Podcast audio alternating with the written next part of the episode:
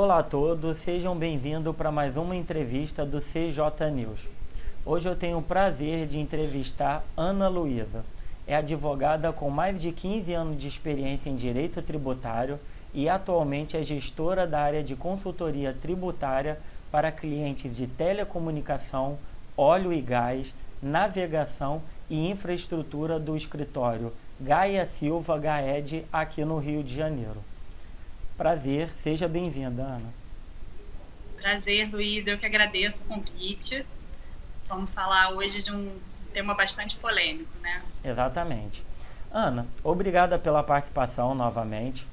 É, vamos conversar hoje sobre um dos temas mais debatidos atualmente no Congresso Nacional, que é o texto da segunda etapa da reforma tributária, que tem como proposta a alteração da legislação tributária num todo. É, mas hoje, o que se está discutindo no Congresso são alterações na regra do imposto de renda, certo? Isso, exatamente. Qual é a intenção atual do governo agora com essa nova proposta que está em votação na Câmara dos Deputados? É, Luiz, eu acho que antes da gente começar a falar dessa proposta, acho que a gente pode voltar um pouquinho no tempo, só para contextualizar todo mundo. É, a, a, as propostas de reforma tributária elas não são novas, né? Há duas décadas isso já vem sendo debatido, tem inúmeras propostas é, em discussão na, na, na Câmara, uh, mas de dois anos para cá, é, esses debates ficaram mais intensificados, um diálogo maior com a sociedade, com todo o empresariado. Em 2019, é, a gente teve duas grandes propostas de emenda constitucional, é, uma de, é, de é, apresentada pela Câmara e a outra apresentada pelo Senado, que foi a PEC 45 e a PEC 110, que instituíam um, um novo tributo é, denominado IBS, que seria um tributo que é, extinguiria cinco, cinco tributos que hoje existem: o ISS, que é um tributo municipal, o ICMS, um tributo estadual, o IPI, a PIS e a COFINS. Então, todos esses tributos deixariam de existir seriam substituídos pela, pelo IBS. Isso foi, foi a proposta de 2019. Em 2020, o governo federal é, apresentou a primeira etapa da reforma tributária, que, que denominou-se a reforma do governo, que foi uma, um diálogo entre o Ministério da Economia e a própria Receita Federal. E lá em 2020 foi apresentada uma proposta para a criação da CBS, que era uma contribuição que substituiria o PIS e a COFINS. É uma contribuição sobre o faturamento, sobre a receita bruta, e extinguiria-se essas duas contribuições apartadas e criaria-se a CBS, que a, incidiria-se uma alíquota de 12%. É, de lá para cá, houve muitas emendas e, e, propostas de alterações da CBS, até que em 2021 o governo é, apresentou a segunda etapa da reforma tributária, essa sim específica em relação ao imposto de renda, e, e é essa que de, de lá para cá já, já teve alguns substitutivos, tiveram 164 até o momento é, proposta de emendas de aditivos, e e, e essa proposta atual ela tem três pilares. Ela altera tributação de pessoas físicas, tributação de pessoas jurídicas e tributações de aplicações financeiras, tá?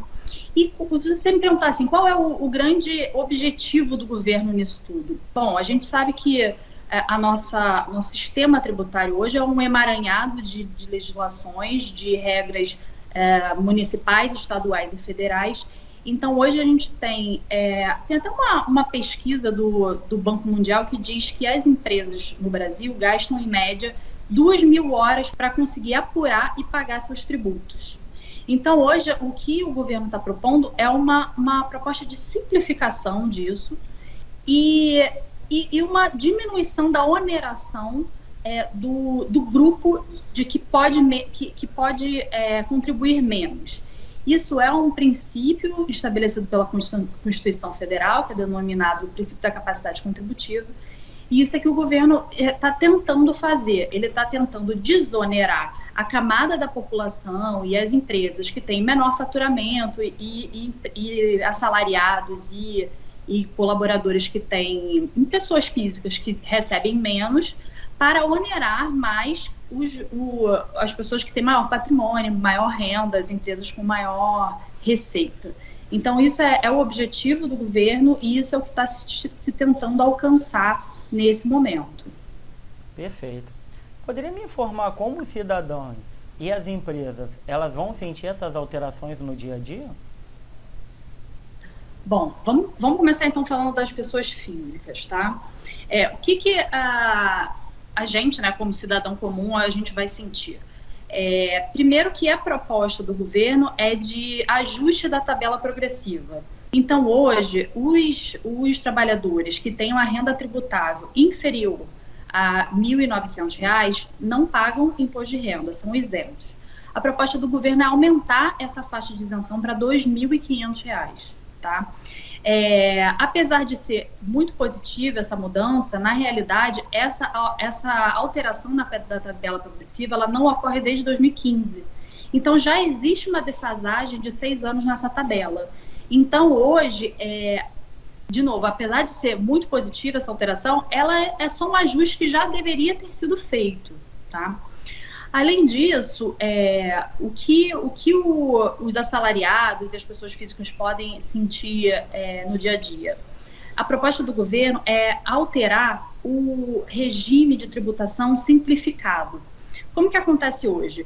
É, a pessoa física, quando vai declarar seu imposto de renda, vai declarar seus rendimentos, ela pode optar pelo regime completo, de tributação completa, onde é, você, é, você pode deduzir os seus gastos com seus dependentes, escola, instrução, faculdade, é, médicos, previdência privada, é, planos de saúde. Então, você faz essas deduções completas e o contribuinte precisa ter toda essa documentação é, separada.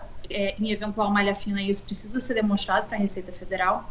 Ou caso é, ou a pessoa não tenha muitas deduções, ou não tenha essa comprovação, é, pode-se optar pelo desconto simplificado. O desconto simplificado hoje, é, ele é limitado a 20% dos rendimentos tributáveis até o limite de 16 mil e alguma coisa, tá? Então, a proposta do governo é manter o desconto simplificado apenas para os, é, as pessoas que têm rendimento até 40 mil reais. Isso significa uma pessoa que tenha rendimento mensal por volta de 3 mil, 3.300 reais. Então, é, é um corte bastante abrupto no, nos optantes, em quem pode optar pelo desconto simplificado, ou seja, é, se a proposta for aprovada dessa maneira, é, se você já ganha mais de R$ 3.300, você já é, obrigatoriamente tem que optar pelo, pela, pelas deduções completas, né, pelo modelo completo. E aí é, você vai precisar se preocupar em pedir nota fiscal para os seus médicos. É, o, aí pode ser que a população comece a se questionar se os limites de dedução são, são razoáveis, assim, o, o quanto você pode deduzir por dependente, existe um teto, é, o quanto você pode deduzir de, de educação, de, de instrução, existe um teto, que hoje não está muito compatível com a realidade. Então, se hoje é, grande parte da população migrar para a tabela progressiva e, e, sem o desconto simplificado, pode ser que é, esses limites de dedução precisem ser também reavaliados, e isso não está contemplado na proposta. É, uma, outra, uma outra coisa que muda para as pessoas físicas é que agora a proposta do governo é que os bens que hoje são todos elencados na ficha de bens e direitos da, da declaração de imposto de renda, eles podem ser reavaliados, vão poder ser reavaliados, ou seja, é, em eventual ganho nessa reavaliação, é, você, a pessoa física pagaria 4%, antecipando o imposto sobre ganho de, ganho de capital para bens no Brasil. Caso esses bens estivessem no exterior, a pessoa física anteciparia um ganho de capital e é, pagando imposto de renda a 6%.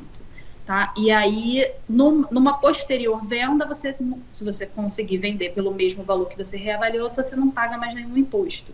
Hoje, é, da maneira como, como está, que muitos bens, quanto mais antigos, mais desvalorizados eles estão, porque esses valores ficam estáticos a valor histórico, é, numa venda com, com eventual ganho, ou a pessoa física tem que pagar imposto de renda numa alíquota entre 15% e 22,5%.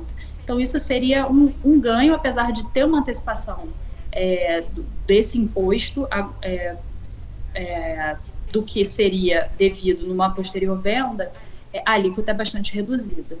É, em relação às pessoas jurídicas, hoje o grande tema em debate é realmente é, o rearranjo do, da base de cálculo do imposto de renda e da CSL, é, a, a proposta de revogação de alguns benefícios fiscais, é, uniformização da base de cálculo do imposto de renda da CSL, redução das alíquotas, mas, por outro lado, a tributação no um, um, imposto de renda retido na fonte na distribuição dos dividendos, dos lucros e dos dividendos, para os beneficiários, pessoas físicas e jurídicas. Então, é, esse, esse, esses vão ser os grandes que realmente as pessoas vão sentir na pele acontecer em relação à tributação, tanto na pessoa jurídica como na pessoa física. Perfeito. E um ponto que vem causando mais debate dessa proposta, sem dúvida, é a questão é, em torno da tributação dos lucros e dividendos. É que hoje são isentos e passariam a ser tributados é, uma alíquota de 20%. Como vai ficar é, essa nova tributação e o que, que isso vai impactar nos empresários? É, Luiz, é, os, os, a distribuição de dividendos, de fato, ela é isenta desde 1996, lá com a instituição do Plano Real. É, como foi formulado essa isenção lá na época? É, o, o, lá em 96, além da isenção da distribuição dos dividendos, houve também um, um, aumento das alíquotas do imposto de renda da CSL.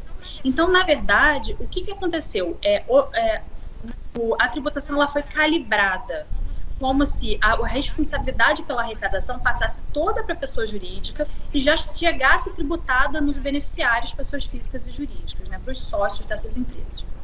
Então, hoje, quando você, você diz que é, eu vou tributar os dividendos, é, você simplesmente não pode tributar a distribuição dos dividendos e deixar a carga tributária das pessoas jurídicas da maneira como está, porque ela já era uma carga majorada justamente pensando no, na isenção da distribuição do dividendo.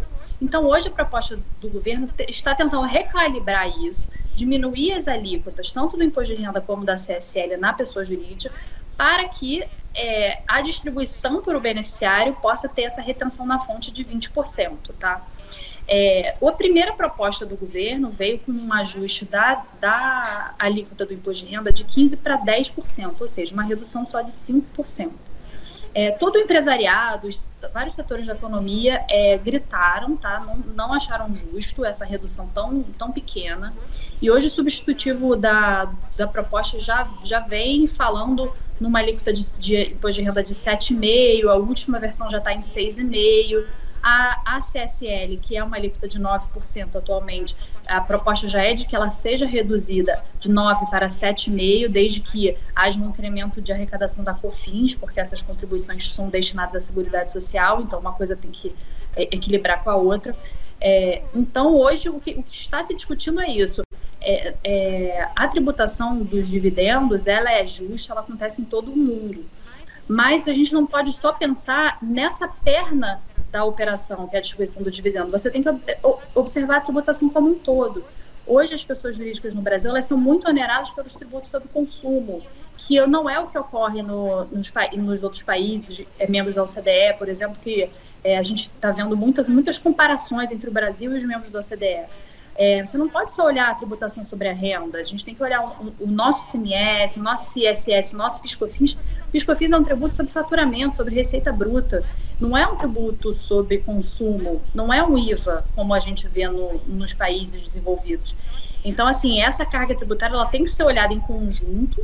É, a tributação dos dividendos é uma realidade, é, possivelmente isso é o, é o futuro, mas desde que você não onere tanto a pessoa jurídica que é que é a, a, a, fonte pagadora, né? Você não, você, você não pode querer os ovos e matar a galinha, entendeu? Você tem que ter ali uma, uma justiça fiscal para que uma coisa compense a outra. Entendido. Então pode acontecer de todas essas mudanças onerarem as empresas e as pessoas físicas e acabarem é, trazendo mais burocracia e aumento da carga tributária? É, Luiz, isso, isso pode acontecer sim. É, como eu te falei, a, por exemplo, no caso das pessoas físicas que optavam por um desconto simplificado e, e precisarem passar a pagar o seu imposto de renda com base na, na sistemática completa, pode ser que a pessoa física realmente tenha um aumento de carga tributária sim se ela não tiver deduções suficientes. É, Para a pessoa jurídica, a depender de como ficarão as alíquotas, e principalmente, que as pessoas não têm falado muito isso, a base de cálculo, a gente não tem que olhar só a alíquota. É, se a gente mexer na base de cálculo e aumentar a minha base, você está aumentando o tributo também na pessoa jurídica. Então, é, isso pode sim é, onerar tanto pessoas físicas como jurídicas, e eu acho que é, isso é um, um, dos grandes dificultadores da votação desse, dessa proposta, porque hoje, os, no Congresso, os deputados ela, eles estão enviando ofícios para o Ministério da Economia, justamente para o Ministério da Economia enviar é, as pesquisas, os dados, os números, porque ninguém vai conseguir votar nada sem saber o que isso é, interfere de arrecadação, se isso mantém a arrecadação, diminui a arrecadação, é, com base em que estudos foram feitas essas, essas alterações de alíquota e de base de cálculo. Então, hoje, o, todo o Congresso ele tem que estar munido é, dessas informações de, de cálculo, de números, para poder tomar uma decisão, porque isso mexe com a vida de todo mundo e hoje a gente está vindo aí de, de, de, uma crise, de uma crise sanitária, uma crise é, é, até política, institucional, onde as empresas elas estão se reerguendo, né? A gente, a gente quer agora que reaquecer a economia. Ninguém quer agora é, pagar mais tributo, que eu já venho aí de um ano de pandemia complicado, aumento de desemprego, então eu não posso agora pensar em aumentar tributo, sabe? É, é, é, muito, é muito cruel com as empresas se, se acontecer dessa maneira. É, muitos especialistas vêm dizendo que, mesmo em regime de urgência, é possível que essa reforma não seja votada ainda nesse governo. É, você entende que há chances, em termos de pelo menos alguma parte dessa reforma ser aprovada? É, Luísa, é, como eu estava dizendo, a gente vem de dois anos muito complicados no país, né? No país e no mundo como um todo. Então, hoje, é, o, o o governo ele deveria estar preocupado com, em, em recuperar a economia e recuperar os empregos perdidos. E o que a gente está vendo é que o governo está focando as energias, na realidade, em pagar a conta do que foi gasto nesses últimos dois anos, porque, com certeza absoluta, a gente, a gente viu gastos com auxílios emergenciais, com é, hospitais de campanha, com, com incremento da saúde como um todo. Né? A gente vem, vem com, de dois anos de muitos gastos públicos. E, e o governo assim está é, tá preocupado com isso, assim, ele precisa é, pagar essa conta. Só que o empresariado, ele foi muito. É, ele ele está ele tá se recuperando agora. A gente nem, nem, nem sei se eu posso dizer que a gente já está no momento de recuperação. Então, é, e, e, toda essa crise institucional, ano que vem a gente tem ano eleitoral, é, essa falta de, de, dados numéricos que, que o Congresso tem, eu acho que isso tudo demanda tempo de, de, de gestão. Que, que eu acho que assim, a gente não, não, não tem, não, não são seis meses que vão ser suficientes para a gente conseguir ter é, toda essa proposta madura a ponto de ser votada ainda nesse governo. Eu acho realmente que o governo tinha que focar em recuperar a economia, é, a gente tem uma proposta de refis sendo votado também no Congresso, de, de muitas pessoas jurídicas que não conseguiram sequer pagar os tributos correntes nesses dois últimos anos. Então, assim, eu acho que é o momento da gente olhar para dentro de casa, rearrumar o que o estrago que, que, que aconteceu pela crise, para depois, eventualmente, pensar numa reformulação tributária, que é necessário, sem dúvida, mas não sei se é o momento agora. Eu acho que realmente essa, essa, essa pandemia ela foi uma rasteira nos planos do governo. E eu acho que é o momento de, de repensar tudo o que aconteceu para aí sim dar o primeiro passo, para uma reforma tributária. Perfeito.